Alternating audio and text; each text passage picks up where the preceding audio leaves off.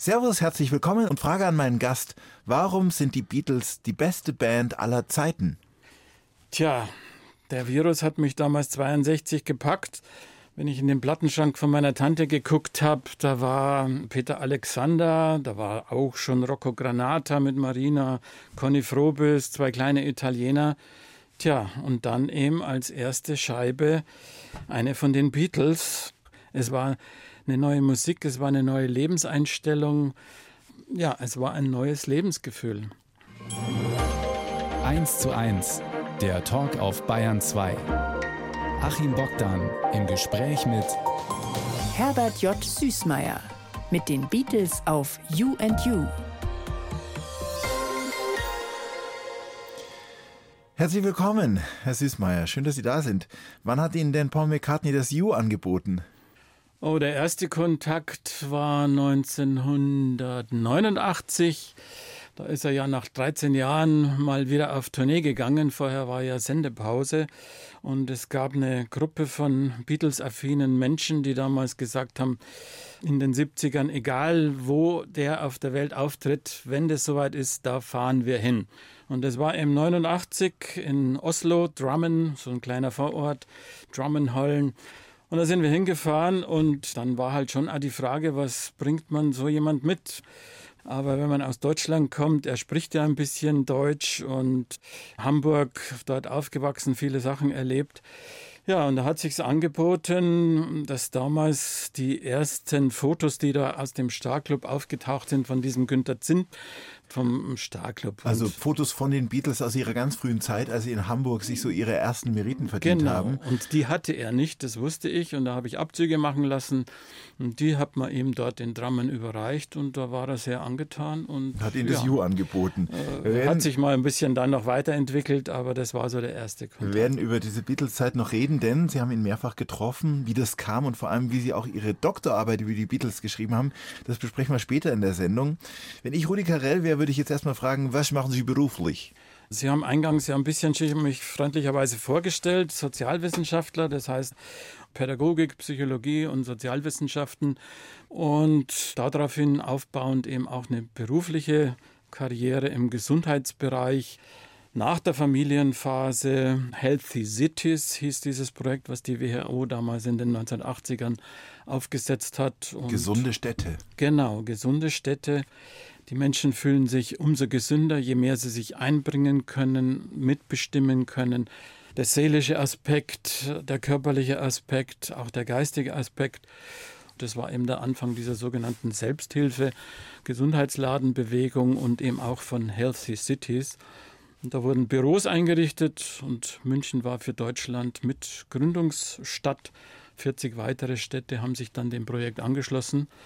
Und da bin ich dann auch über Umwege, nicht auf dem direkten Weg, gelandet. gekommen. Eben aufgrund meiner Geschichte, drei Töchter, nicht nur sich mit theoretischen Dingen beschäftigt, sondern mir war die Praxis wichtig. Da ging es mhm. dann um gesunde Ernährung, um Spielplatzgestaltung, um Bürgerbeteiligung, um Kinderrechte und jetzt aktuell sind es eben Flüchtlingsprojekte, Fahrräder für Flüchtlinge, Kreislaufschränke äh, ist ein Projekt, wo es darum geht, dass es wenig Sinn macht, alles immer gleich wegzuwerfen, sondern eben in den Kreislauf zu bringen. Stichwort Repair-Cafés und solche Dinge. Und da ist viel ehrenamtliches Potenzial. Das wiederum aber will halt eben auch ein bisschen gefördert, respektiert, unterstützt werden. Und das macht mein Verein. Also beispielsweise letzten Herbst waren Sie beteiligt an einem Aktionstag Nachhaltigkeit am Kloster Beuerberg. Und es geht immer wieder um diese Dinge, wie kann man im Alltag Ressourcen sparen und so weiter. Wie sehr bedrückt Sie vielleicht auch dieses Thema? Wir hatten jetzt gerade den wärmsten Januar aller Zeiten. Sie haben selber gesagt, Sie haben drei Töchter, fünf Enkelkinder. Wie sehr alarmiert Sie auch dieses ganze Thema? Sehr, sehr. Weil, wie gesagt, wenn ich denke, dass dieser Nachhaltigkeitstag, also sprich der Tag, in dem die Ressourcen, die produziert werden, dann schon aufgebraucht sind, früher halt im Mai oder Juni war und jetzt schon vorgerückt ist in den Februar. Das heißt, zehn Monate im Jahr leben wir schon auf Kosten unserer Kinder und Enkelkinder und das ist schon auch sehr, sehr bedrückend. Nichtsdestotrotz bin ich der Meinung, Kopf ins Sand stecken nützt nichts und zu sagen, ich kann eh nichts ändern, nützt auch nichts. Wenn jeder das tut, was er kann, dann, wie gesagt, kommen wir, denke ich, immer ein Stück weiter.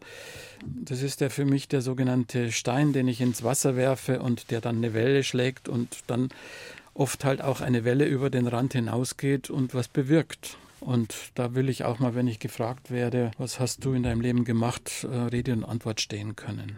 Ja, Rede und Antwort stellen Sie uns jetzt in dieser Stunde. Herbert Süßmeier ist das Umweltaktivist unter anderem und auch Autor einer Doktorarbeit über die Beatles. Deswegen hören wir jetzt auch Musik von John Lennon. Wir hören jetzt Imagine. Imagine no possession.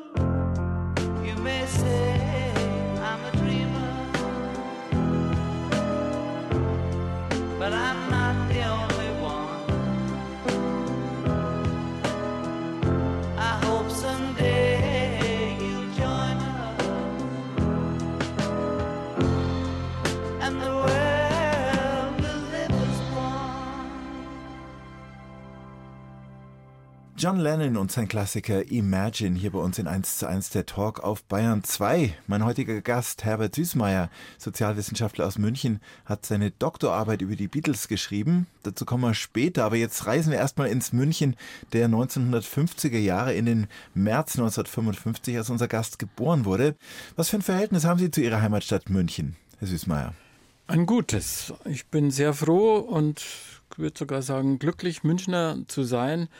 Ich bin noch in einer Zeit eben aufgewachsen, München, Neuhausen, gab es noch nicht diese Verkehrsprobleme. Wir konnten noch auf der Straße spielen in Neuhausen. Es gab das Winterkirchlein mit hinten seinem Friedhof, mit seinen Höhlen, mit seinen Verstecken, mit seinen sicher auch gefährlichen Teilen, unterirdische Gewölbe und solche Dinge. Aber das war wunderbar, das war toll und ich bin der mittlere von drei Süßmeier-Kindern. Es gibt einen älteren Bruder, sechs Jahre älter, und eine jüngere Schwester, fünf Jahre jünger.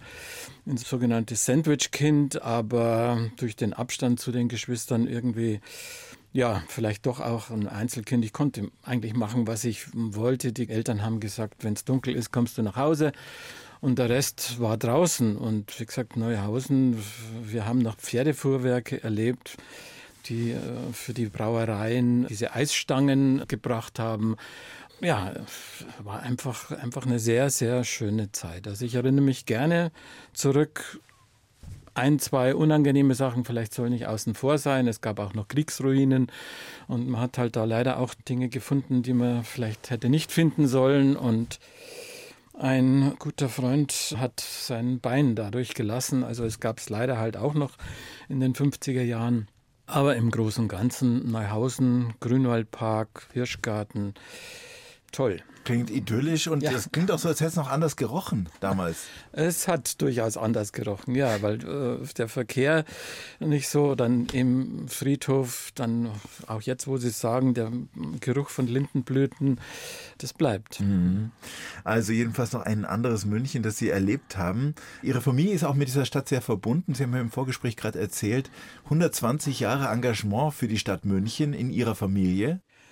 Ja, die Mutter im OB-Büro in der Kriegszeit tagsüber, äh, abends und nachts im Widerstand, später dann auch als äh, die sogenannte Trümmerfrau aktiv war, der Vater als leitender Beamter für 40.000 städtische Beamte zuständig war. Da haben noch die Stadtwerke, Stadtsparkasse und diese ganzen jetzt Eigenbetriebe mit dazugehört. Und da war er der Verwaltungsdirektor, der Personaler.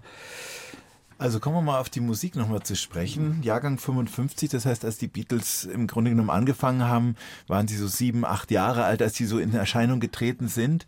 Wann sind Ihnen die Beatles denn dann aufgefallen als Kind? 62. Gleich am Anfang. Gleich am Anfang, wie gesagt, es gab eben meinen Eltern eine sehr wichtige Person in der Kindheit. Das war eine Ota. Jetzt wissen viele wahrscheinlich nicht, was eine Ota ist. Also sie wissen, was eine Oma ist. Das ist eine Großmutter und ein Opa ist ein Großpapa. Und bei uns gab es eine Ota, eine Großtante. Und das war unsere Patentante.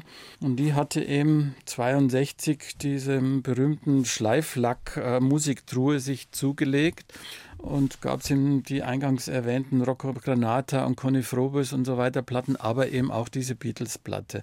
Und das war der erste Kontakt und ab da war es geschehen. Ja. Mhm. Und alles weitere lief dann halt ein bisschen auch über den Bruder, wie gesagt, der sechs Jahre älter war und halt auch die aktuellen Scheiben dann mit nach Hause gebracht hat und ja, ab ja. da waren die Beatles. Und als Sie da so saßen in Neuhausen, diese Platten gehört haben, geträumt haben von dieser Band aus Liverpool, was hätten Sie damals gesagt, wenn man Ihnen erzählt hätte, dass Sie Jahrzehnte später die Telefonnummer von Paul McCartney haben?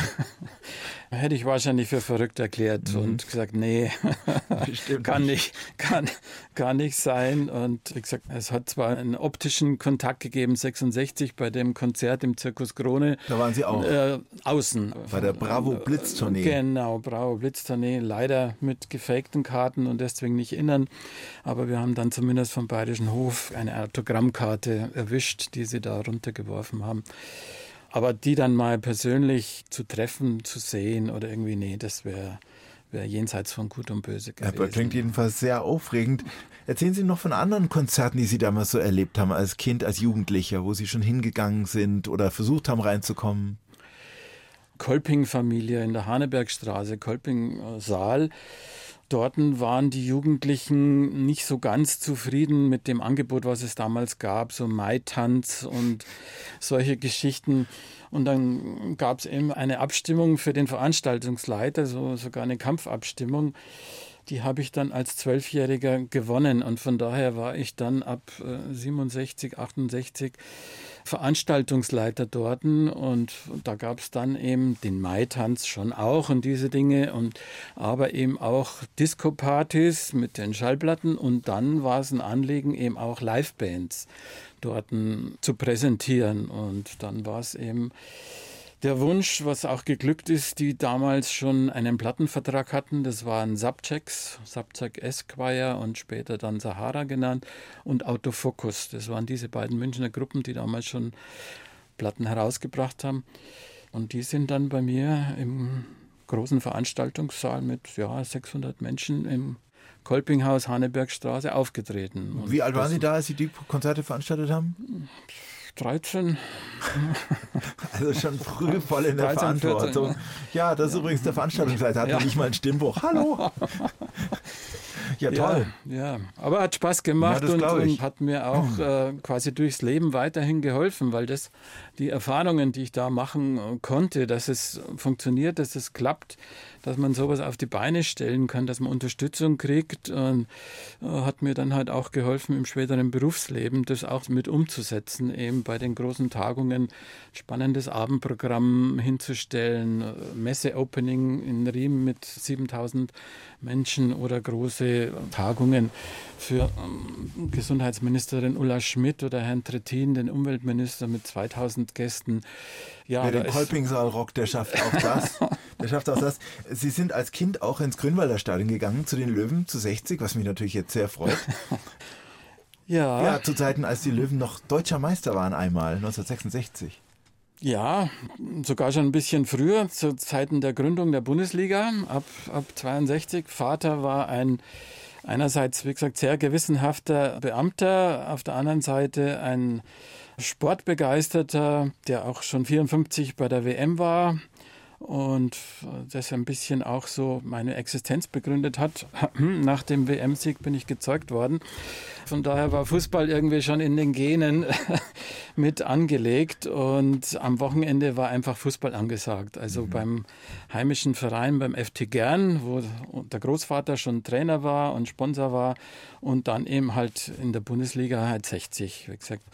Und da war quasi das Grünwalder Stadion mehr oder minder die zweite Heimat. Also ich kann mich nicht erinnern, dass wir jemals ein Heimspiel ausgelassen hätten. Wir hatten allerdings die Auflage, wir mussten uns das Eintrittsgeld, was damals eine D-Mark war, verdienen. Und das bestand darin, dass man die Flaschen, damals kann man sich heute nicht vorstellen, waren noch die Bierflaschen mit diesen Bügelverschlüssen mhm. und die hatte man und da gab es 20 Pfennig Pfand drauf. Das heißt, man musste schauen, dass man fünf solcher Flaschen ergattern konnte, damit man den Eintritt eingespielt hatte. Das war die Auflage vom Papa. Aber sonst, wie gesagt, war 60, gab es noch die Stehhalle und das war die Jugendzeit und das einmal, einmal Löwe, immer Löwe. Das ist man, so ist, ist, ist man geblieben. Eine Stunde, zwei Menschen. Im Gespräch auf Bayern 2. Achim Bogdan trifft Herbert J. Süßmeier. Will München gesünder machen.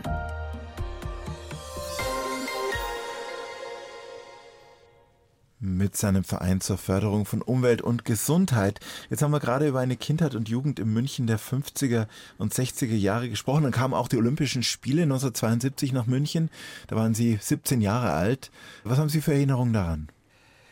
In guter Erinnerung oder spannend war das Bewerbungsvideo für die Stadt München. Da gab es in München gerade mal eine Unterführung und die wurde gefilmt von allen Seiten, rauf und runter und rein und raus. Man hat das Gefühl gehabt, München ist äh, total untertunnelt und der Verkehr ist gar nicht an der Oberfläche. Das ist hängen geblieben. Dann bei den Wettkämpfen an die Schüler wurden Freikarten verteilt für bestimmte ähm, Disziplinen, die nicht so toll ausverkauft waren, also für die Ruderregatta-Strecke oder für den Marathonlauf und solche Dinge. Da sind aber pro Schule immer nur zwei Karten verteilt worden. Das heißt, man hatte im Vorfeld sehr zu tun, die Schulen abzuklappern und dann auch die eine oder andere Karte zu ergattern. Haben Sie aber geschafft, oder? Das haben wir geschafft, das haben wir hingekriegt. Wie gesagt, haben da teilgenommen und dann halt leider das natürlich auch mit dem Attentat. Das mhm. war, das konnte man sich nicht vorstellen und äh, ja, war tragisch und äh, ist leider auch heute noch in unangenehmer Erinnerung, mhm. weil das sollte nicht passieren, dass äh, bei dem Aufwand, der doch ja betrieben worden ist, auch im Sicherheitsbereich, dass dann sowas geschehen konnte. Aber Heidi Rosenthal ist in Erinnerung geblieben. Weitspringerin. Weitsp Hochspringerin auch. Und, Ulrike äh, Meifert. Genau. Und, äh, Klaus Wolfermann, da kommen ja, jetzt diese ganzen ja, Erinnerungen, ja, die genau, eine Generation mit Ihnen da teilt. So ja. Das, ähm. wie gesagt, war schon ein Erlebnis. Also da. Das war ja auch die Zeit, in der eigentlich anstand, was wird aus Ihnen nach dem Abitur, nach der Schule? Und was haben Sie sich denn da gedacht? Also um ehrlich zu sein, am Anfang habe ich mir nicht viel oder ganz wenig oder vielleicht sogar überhaupt nichts gedacht. Man wollte das Abitur schaffen. Ja, das war das große äh, Ziel und die große Aufgabe. Und es hat aber dann in diese Phase halt auch reingespielt, Tja, die erste große Liebe, die ich kennengelernt habe und dann auch zusammengezogen bin und von daher war dann die Schule etwas nachrangig. Da gab es dann andere Interessen und es war auch nicht so ganz einfach, weil der Altersunterschied, die Partnerin war sechseinhalb Jahre älter und ich ging noch zur Schule und sie war Lehrerin kann man sich heute vielleicht auch nicht mehr vorstellen. Es gab damals noch den Kuppelparagraph. Das heißt, sie konnten angezeigt werden, wenn sie einem nicht verheirateten Paar eine Übernachtungsmöglichkeit angeboten haben. Aber war die denn Lehrerin bei, an ihrer Schule nein, oder an einer nein, anderen? Nein, ja. nein, also von daher dann doch irgendwo alles in Ordnung. Sonst, ja, soweit war es in Ordnung. Mhm. Also das wäre dann nochmal eine Stufe härter gewesen. Und, dann, und von daher waren dann diese Pläne irgendwie nicht so konkret. Man hat halt die Vorstellung, was kennt man als Schüler? Man kennt den Beruf des Lehrers. Und den kannten Sie ja besonders gut durch Ihre Freundin. Das ist richtig. Und den Beruf des Vaters. Ich habe mir dann ein Lehrerstudium als erstes ausgesucht, weil ich da eine größere Bandbreite hatte mit Deutsch, Geschichte, Erdkunde, Sozialkunde. Ich habe da ein bisschen Geografie gemacht, ein bisschen Deutsch, war es aber nicht so wirklich. Die Partnerin hat dann den Lehrerberuf aufgegeben, ist nach München gezogen, hat auch nochmal ein Studium begonnen und in Soziologie, Psychologie und Pädagogik und das fand ich dann schon spannender und habe das dann im Parallelstudium dann auch angefangen und dann fortgeführt und mit mehreren Studienorten. Sie sind ganz schön rumgekommen. Ja. Wo denn? Also es hat angefangen in München, dann ging es nach Tübingen, dann Budapest, nur kurz, dann ging es nach Innsbruck, Tirol, dann ging es nach Wuppertal. Und, War irgendjemand ja. hinter Ihnen her? Hatten Sie Verfolger oder?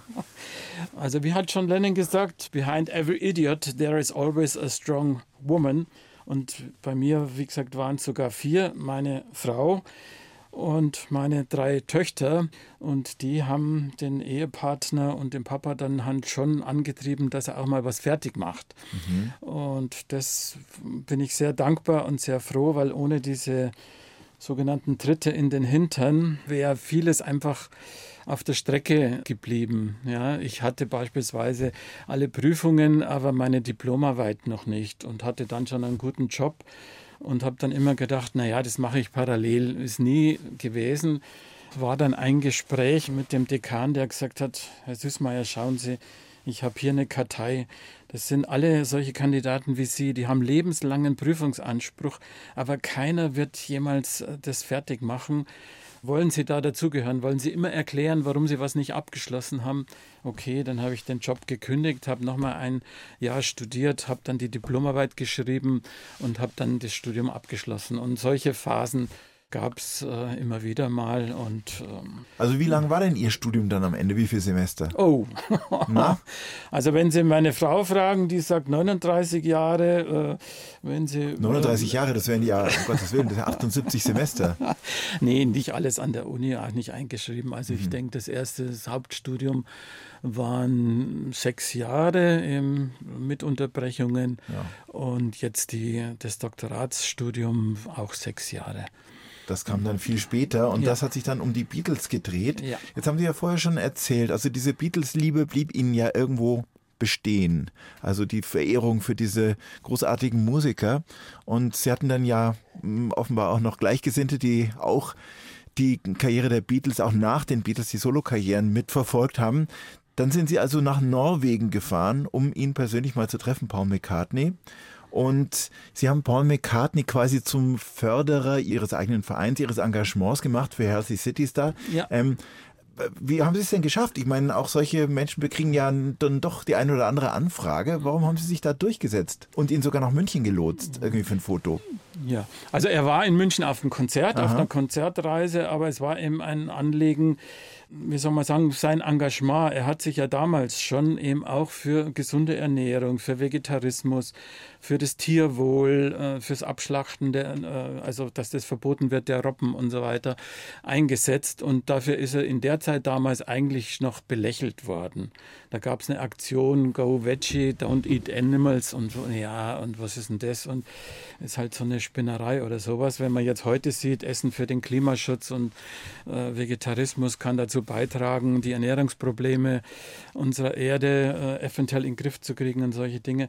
Damals war das noch äh, eher, wie gesagt, ist er belächelt worden. Und ich habe mir halt gedacht, hm, auch so jemand will für sein Engagement vielleicht eine Anerkennung oder sowas. Und ich habe mir überlegt, äh, es sollte für sogenannte Models of Good Practice, für praktische gute Beispiele, auch aus dem Bereich von Prominenten oder von Initiativen, einen Preis geben. Und mhm. deswegen habe ich den Green Apple Award ins Leben gerufen, den grünen Apfel, grün die Farbe der Hoffnung, der Apfel, an apple a day keeps the doctor away, also da gab es ja vielfältige Assoziationen.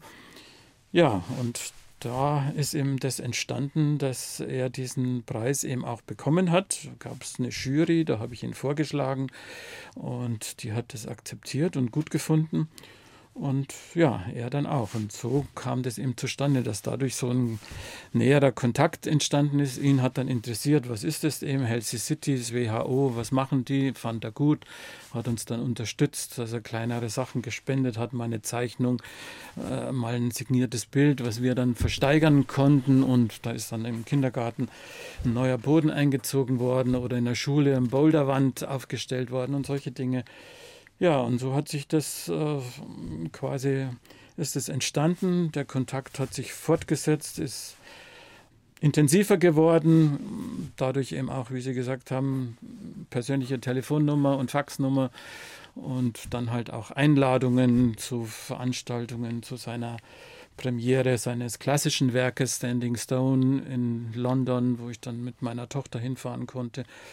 Für mich war es natürlich auch schön, ab und an sogar einen persönlichen äh, Kontakt zu haben. Und für München 2003 zum zehnjährigen Bestehen dieses Preises dann eben, dass er sich sogar ins Goldene Buch der Stadt München eingetragen hat, was er nur sonst auf der ganzen Tournee nicht gemacht hat, weil er es einfach getrennt hat. Er hat gesagt, das ist eine Tournee, das ist die Musik und das andere ist äh, sein Engagement, aber hier gab es eine Ausnahme.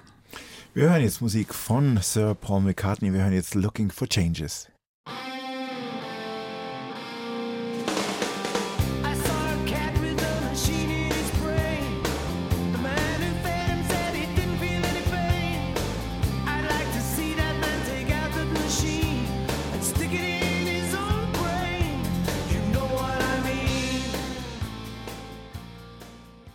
Hier ist 1 zu 1 der Talk auf Bayern 2, heute mit Achim Bogdan und meinem Gast Herbert Süßmeier aus München, Sozialwissenschaftler und Umweltaktivist, der Paul McCartney persönlich kennengelernt hat und der seine Doktorarbeit über die Beatles geschrieben hat und darüber wollen wir jetzt reden. Es war eine vergleichsweise späte Promotion mit 60. Wieso so spät? Tja, es gab den einen oder anderen Versuch aus unterschiedlichen Gründen. Und irgendwann kam halt dann mal die Frage aus der Familie, ja, was ist denn nun mit deiner Doktorarbeit? Also entweder du machst das jetzt oder du lässt das bleiben. Und dann war die Entscheidung, ja, wenn du es machst, im zarten Alter jenseits der 60, wie der Dekan gesagt hat, dann muss es was sein, was Spaß macht. Und äh, was macht Spaß? Ja, das waren die Beatles. Das war dann relativ schnell entschieden. Und dann musste man eben gucken, ja, wo findet man einen Doktorvater, der so für so etwas Interesse hat und der das betreut. Und auch, was und, findet man für ein Thema? Nicht nur einfach die Beatles, sondern es muss ja irgendeinen wissenschaftlichen Erkenntnisgewinn haben. Das ist richtig, das ist richtig. Wenn man Beatles-affin ist und Sammler ist und dann sehr viele Exponate und natürlich auch Bücher zu dem Thema hat, nicht alle gelesen hat, aber zumindest quer gelesen und angeschaut hat, war halt auffallend, dass über fast jedes Detail schon sehr viel geschrieben worden ist. Aber die Textanalysen, die es gab, äh, noch relativ rudimentär, hat vielleicht auch den praktischen Hintergrund, dass bis 1967 die Texte auf den Platten nicht verfügbar waren. Sgt. Pepper's Lonely Heart Club Band war die erste Lammgespielplatte Doppelalbum, ein, ein nicht Klappalbum, mhm. wo die Texte mit drauf waren. Vorher war man auf Bravo angewiesen, wo halt einmal die Woche irgendein Musiktext abgedruckt war und bei 52 Wochenheften pro Jahr waren pro Jahr vielleicht äh, zwei oder dreimal auch Texte von den Beatles äh, dabei. Und die vier oder fünf äh, Bücher, die es zu den Textanalysen damals gab, die ich auch äh, erwähnt habe und äh, ausgewertet habe, die mussten sich auf das äh, berufen, was sie quasi gehört und transkribiert haben. Also mhm. sie haben die Lieder abgehört, aufgeschrieben und das haben sie dann interpretiert. Das war aber nicht unbedingt das, was wirklich äh, dabei gesungen äh, ja. wurde. Ich habe mit dem einen oder anderen Autor dann auch persönlich Kontakt aufgenommen und hat gesagt, oh, sprechen Sie mich nur nicht auf dieses Werk an und so weiter. Und äh, naja, und das war der eine Anstoß, da mal näher hinzuschauen. Und der andere äh, Anstoß oder Impuls, wie ich es genannt habe äh, im Buch auch, hat sich halt ergeben, dass bei einem Treffen äh, bei der schon erwähnten Premiere zu Standing Stone in London in der Royal Albert Hall.